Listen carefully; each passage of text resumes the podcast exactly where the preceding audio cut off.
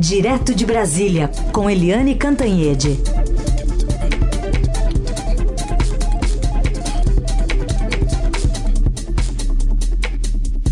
Oi, Eliane, bom dia. Bom dia, Heisen, bom dia, ouvintes. Bom, vamos começar falando de Simone Tebet. Hoje realmente sai a definição, Eliane, do espaço dela no novo governo? Opa, eu acho que hoje sai. Acho que hoje sai assim a fumacinha, aquela fumacinha branca, sabe, lá do Vaticano quando escolhem um Papa. Ô, oh, novela essa da escolha da Simone Tebet, né? Porque a Simone Tebet, como a gente vem falando, não é um personagem qualquer. É um personagem que ganhou muito destaque na campanha, ganhou todas as, uh, todos os debates do primeiro turno, foi muito corajosa, audaciosa até e, uh, em apoiar o Lula, um velho adversário, em nome da democracia, da, do equilíbrio republicano, dos princípios, das instituições. E ela cresceu muito, né? Cresceu muito politicamente, estava causando um ciúme danado no PT. Então a Simone Tebet, que tinha rejeitado o meio ambiente, né? Porque dizia que sem o apoio da Marina ela não aceitaria e ela não aceitou. A Simone Tebet se encontra novamente hoje com Lula e deve bater o martelo para ocupar o Ministério do Planejamento e Orçamento. E aí uma das questões finais no acerto foi qual é o tamanho desse ministério né, é um ministério que é naturalmente atrelado ao Ministério da Economia, que é comandado pelo uh, Fernando Haddad, que é do PT, que é um braço direito do Lula, é um homem em ascensão ali no esquema do Lula, no esquema do, do PT. E, uh, enfim, ele é o centro, né, o Haddad é o centro da política econômica. A, a Tebet tem que se é, enfim, tem que é, navegar nesses ares revoltos, porque ela tem visões diferentes do PT em relação à economia. Ela é mais liberal, mais, eu diria até mais moderna, né, mais privatizante é, na economia do que o PT e o próprio Haddad. Mas a Simone também tentou atrair os bancos federais, como o BNDES, como Caixa Econômica, Banco do Brasil para o guarda-chuva do planejamento, não conseguiu. Mas ela vai ter o PPI, que é um plano de investimentos poderoso, com muitos recursos, né, muita visibilidade. Ela vai ter o orçamento da República, isso significa que ela terá muita é, influência interna no governo, com os ministérios, com os ministros, etc., e que ela terá também muita visibilidade externa, muita negociação com o Congresso. Portanto, aparentemente, as coisas acabaram se acomodando bem. Mas olha que foi uma escolha complicada, porque a Simone Tebet não pode ser tratada como qualquer uma ou mais uma. Ela realmente foi uma das estrelas da eleição, né, Heisen? Pois é. Agora, o MDB, que é o MDB, a Simone Tebet, se olhar a filiação dela, tá lá, MDB. Mas o MDB diz que tem que ter vagas específicas para o partido, Helene, porque essa daí, a dela, é do da cota do presidente Lula. Enfim, como é que está a sede do MDB? Pois é. Acontece o seguinte, Heisen, é... o Lula demorou a aceitar isso. Queria que a Simone Tebet fosse uma das vagas do MDB e aí você reduziria uh, a fatia do MDB. Né? Mas o MDB não, não, não aceitou é, lembrou que a Simone Tebet foi candidata no primeiro turno contra o Lula, que ela é da cota pessoal do Lula, e aí é, tem aquele velho MDB que esteve com Lula o tempo inteiro, desde a pré-campanha, desde o primeiro turno, fortemente no segundo turno. Então, é, o MDB está disputando duas vagas poderosas vagas poderosas do ponto de vista orçamentário, porque tem muitos recursos, e vagas também estratégicas do ponto de vista político, porque tem muita visibilidade e muita força junto aos governos estaduais, junto às prefeituras. Uma delas é transportes, que é uma área que ficou com o MDB lá no governo Fernando Henrique, lá no governo do PT, lá no governo do Lula, da Dilma, do Fernando principalmente o Michel Temer, e que eles querem que continue com o MDB, transportes. É, e o outro ministério é cidades. Imagina, cidades mexe com cada cidadão, cada um de nós, né? Tem muito a ver com prefeitura, com governo estadual, portanto, com governadores e prefeitos. E olha só, Heisen, quem são os dois candidatos mais fortes a essas vagas. Vê se você vai reconhecer esses nomes, Heisen. Será que você vai reconhecer? Vamos lá. Um é o senador eleito Renan Filho, Sim. que foi governador de Alagoas. E tá. o outro é o Jader Júnior, deputado uh, recém-eleito. Jader Júnior. Renan e Jader te dizem alguma coisa, não? É, papais. Filhinhos de papai, né? Isso. O Renan Filho, que foi governador de Lagoas, é um político jovem, é um político promissor, é filho do senador Renan Calheiros, que foi presidente do Senado, que foi presidente do próprio MDB e que foi uh, o vice-presidente é, da, da CPI da Covid. Um homem que foi lá no fundo do poço e está recuperando muita energia política, ele, ele tem muita capacidade de liderança. E o Jader Barbalho, que também foi presidente do Senado, também foi presidente do MDB e é, e que tem muita força não apenas no Pará, mas no próprio MDB e no próprio Congresso. E o Jader Júnior é o segundo filho dele que ganha visibilidade nacional, porque o outro é o Helder Barbalho, uh, governador do Pará. Então, olha, tem Jader Barbalho, pai, o Helder Barbalho, que é o filho um, e o Jader Júnior, que é o filho dois.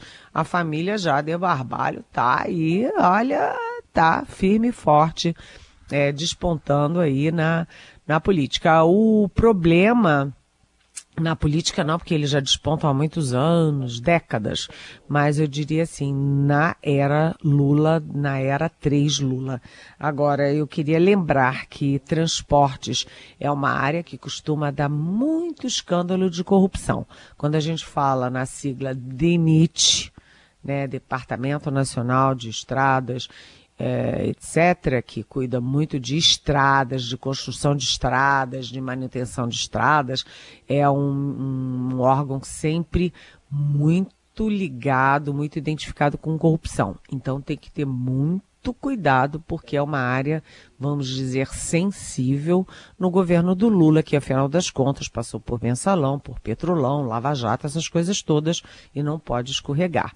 Então, vamos ver se confirma a Simone Tebet no planejamento e, além dela, Renan Filho para transportes e Jader Júnior para cidades. Tudo em família e o MDB mandando para para burro, né? Uhum. Vamos dizer. É isso aí. Bom, tem outros partidos aí também esperando uma vaguinha, faltam 16, então tá, tá... tem mais partido nessa fila, né, Eliane? União Brasil, por exemplo, né? É, tem o União Brasil, que é muito rachado, né? O União Brasil, ele é super rachado, é rachado entre é, o antigo DEM e o antigo PSL, que foi o partido do Bolsonaro em 2018, e ele acomoda personagens incômodos para o governo, como, por exemplo, Sérgio Moro, que foi o algoz do Lula na Lava Jato. Portanto, é uma acomodação complexa, mas União Brasil é importante para qualquer que fosse o presidente eleito, porque ele tem a, a maior bancada, né? E uma das maiores bancadas a partir do ano que vem também. E o outro partido é o PSD que, como eu falei aqui ontem, né, Heisen, tem uma dualidade curiosa, né? No plano federal, está super próximo é, do Lula, do PT, negociando cargos, etc. Mas em São Paulo, que é a joia da coroa, o dono do PSDB, do PSD, ops, ops, Dono Opa. não, vamos dizer, o grande líder, é. que é o Gilberto Kassab, negocia para ser o grande articulador do Tarcísio Gomes de Freitas, que vai, de certa forma, ser um dos carros-chefes da oposição ao governo Lula. Não como governador, porque qualquer governador precisa do governo federal, mas lembrando que Tarcísio Gomes de Freitas é do Republicanos, que é um dos três partidos principais da base bolsonarista, e o Tarcísio Gomes de Freitas, eleito governador de São Paulo, ele é naturalmente um candidato é, forte da direita às eleições de 2026. Portanto, o Kassab é um equilibrista e é um equilibrista craque, que consegue ser um no plano federal e outro no plano paulista. Tá aí, um pé nas duas canoas e se equilibra ainda por cima. Não, não cai. Análise política de Eliane Cantanhede, direto de Brasília, agora com mais detalhes, mais o olhar aqui da Eliane para essa decisão importante, estratégica do novo comandante do Exército, lógico com a concordância do atual também, de assumir dois dias antes da posse de Lula, informação que o Felipe Frazão trouxe para nós mais cedo também, Eliane. Pois é, é, é aquela história, né? O exército é uma área muito delicada. Todas, todas as forças armadas, né, foram muito contaminadas politicamente, ideologicamente aí durante os quatro anos do Bolsonaro, é, houve muita manifestação inadequada, houve participação de general da ativa em ato de campanha e depois foi perdoado, contrariando todo o estatuto militar, regimento do exército, etc. É, você teve sucessivas notas do Ministério da Defesa, que é comandado, vem sendo comandado por generais desde a posse do Bolsonaro. Então, é uma área muito delicada, suscetível. E a gente vê, né, aquelas famílias inteiras. Aqui em Brasília chove dia e noite. Gente, ontem choveu de manhã, de tarde e de noite. E ficam lá as famílias acampadas em volta do QG do Exército, pedindo volta da ditadura militar, né? Aí teve aquele sujeito lá com cara de maluco que faz atentado e que estava também nesse QG do Exército. Então, precisa acabar com isso antes da posse. Não pode ter a posse do novo presidente eleito pela maioria dos eleitores brasileiros, portanto do povo brasileiro, com malucos em volta do quartel-general do Exército pedindo volta de militar, volta da ditadura, fechamento do Supremo, toda uma maluquice sem pé nem cabeça. Então, o que vai acontecer é que, é, conforme o Felipe Frazão antecipou, né, o general Júlio César de Arruda, que é o general de quatro estrelas mais antigo é, da ativa no Exército, vai tomar posse é, no comando da força é, no lugar do general Freire Gomes. Eu destaco aqui que o general Freire Gomes, o atual comandante do Exército, ele foi muito discreto na gestão dele de comandante foi muito discreto no primeiro turno, discreto no segundo turno e no final do ano fez uma nota muito adequada é, para os comandados, falando da paz, falando da harmonia das famílias, agradecendo e elogiando as ações dos oficiais e dos soldados ao longo é, desse, desse ano todo, o que ele fez muito bem, elogiando as famílias militares, etc, etc, sem nenhum caráter político, sem nenhum recado político, sem nenhuma alfinetada no novo governo, sem nenhum enaltecimento ao atual governo. Enfim, a nota do Freire Gomes foi adequada. Mas, de qualquer jeito, o Exército está fechando os olhos para essas manifestações. Então, na sexta-feira, dia 30, sai o Freire Gomes e é, assume o general Júlio César de Arruda com a principal e primeira missão de acabar com essa maluquice em torno de quartel-general. né, vai botar essa gente toda de volta para sua casa com seus filhos, seus cachorrinhos, gatinhos, sanduíches, refeições, vai todo mundo de volta para casa. Acabou a farra. Então, dia 30, dois dias antes da posse do Lula, a gente vai ter um novo comandante do Exército. Muito, muito bem. É, detalhes você encontra de tudo isso aqui no portal do Estadão. Agora, motivos não faltam. Eliane trouxe aqui os motivos e tem mais um agora, né? Que é esse ato terrorista aí que felizmente a polícia conseguiu chegar antes, mas tem uh, o clima tenso ainda com a descoberta de mais um plano, né, Eliane? Pois é, é, é, aquela história, né? Primeiro apareceu esse homem, que é aí que tem uma cara de doido e nome de democrata, né? George Washington pega o nome democrata para fazer ato terrorista, nada democrático. Então é uma coisa meio é. doida, né? Mas enfim. E agora surgiu uma nova tentativa de outro sujeito muito esquisito, porque é um terrorista que faz um ato dessa gravidade e que fica contando para os vizinhos, para os amigos e anunciando a torta e a direito que vai fazer atentado. Nunca vi falar nisso. E agora, o primeiro é, dispositivo que foi é, identificado e foi é, controlado pela Polícia Civil do Distrito Federal foi um, um, um artefato que poderia né, explodir um caminhão de querosene próximo ao aeroporto de Brasília. Nesse segundo atentado, era na, na área do Gama, que é ao arred, aos arredores de Brasília, é, e é uma história toda muito mal contada, mas o fato é que a polícia já vem trabalhando, já tem aí seis alvos e está trabalhando com a possibilidade de meter essa gente toda na cadeia, né, para, enfim, garantir paz e alegria na posse do Lula, que será no domingo. Então, várias providências. Primeiro, a troca do comandante do Exército. Segundo, esvaziar a praça ali é, do quartel-general. Terceiro, botar essa gente na cadeia. Quarto, é, fazer essa união de todas as forças e de todas as inteligências dessas forças, inclusive do Distrito Federal, do Governo Federal, etc., Polícia Federal, para identificar preventivamente qualquer novo tipo de ataque. O fato é o seguinte, é, essa gente tem audácia demais, mas parece amadora demais também. Né? E o amador tem é, dois problemas. Primeiro, ele é inconsequente, ele pode errar, ele pode explodir na hora errada, no lugar errado. Enfim, é tudo muito sensível, muito delicado.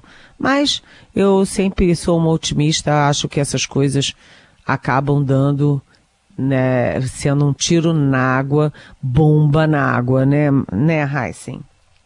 Certamente, certamente, por, justamente por ser amador, né, que tem que tomar, supostamente amador, né, tem que tomar todo esse cuidado e tô assim acompanhando também esse silêncio, estamos, né, acompanhando esse silêncio do presidente Jair Bolsonaro também sobre esse assunto, né, Helene? É, é muito estranho isso. E isso, sabe, Heisen, é, esse silêncio do Bolsonaro que se identifica com a extrema-direita internacional, ele nem tem é, estofo intelectual, estofo cultural é, para ser líder de coisa nenhuma, nem participante de extrema direita nenhuma, mas ele se arvora e ele se vê assim, né? E é típico da extrema direita você ter o líder do país, o chefe de Estado, fazer silêncio nessa hora. Quando você tem um atentado, né, usando explosivo, usando querosene perto de um aeroporto, o presidente da República tem que automaticamente se pronunciar, agir, demonstrar força, demonstrar ação, demonstrar coação. E o Bolsonaro não fez nada disso. É como se ele, no fundo, no fundo, tivesse torcendo por uma desgraça dessas. Ou seja, é grave e é feio né, a história vai cada vez mais é, borrando a imagem do Bolsonaro, mostrando que na, no, na, na, era Bolsonaro tudo é possível, até haver ameaça de bomba, ameaça de atentado terrorista e o presidente da República lavar as mãos. De uma gravidade enorme, mas eu acho que o maior ferido nesse caso é o presidente omisso Jair Bolsonaro. Tão falante contra máscara, contra é, vacina, contra oxigênio, tudo isso na época da pandemia, né? Na guerra contra o vírus ele foi bem machão. Na guerra contra atentado, é, atentado terrorista, ele ficou mais para mimimi, ou nem isso. É grave e a história vai registrar a gravidade disso. Bem, toda a cobertura vai continuar. Uh, agora, uh, Lauriberto Pompeu publica aqui no Estadão já são seis pessoas investigadas, além do George Washington. Então, a gente está atualizando as informações e acompanhando de perto essas investigações todas. Eliane, obrigado mais uma vez. Beijão, até amanhã. É, só para concluir, Oi. Alexandre de Moraes, a pedido da Polícia Federal, já mandou prender um dos blogueiros golpistas. Ou seja, cuidado, que se você está em linha de golpismo, você pode parar na cadeia. Até amanhã, Raíssa. Beijão. Beijo.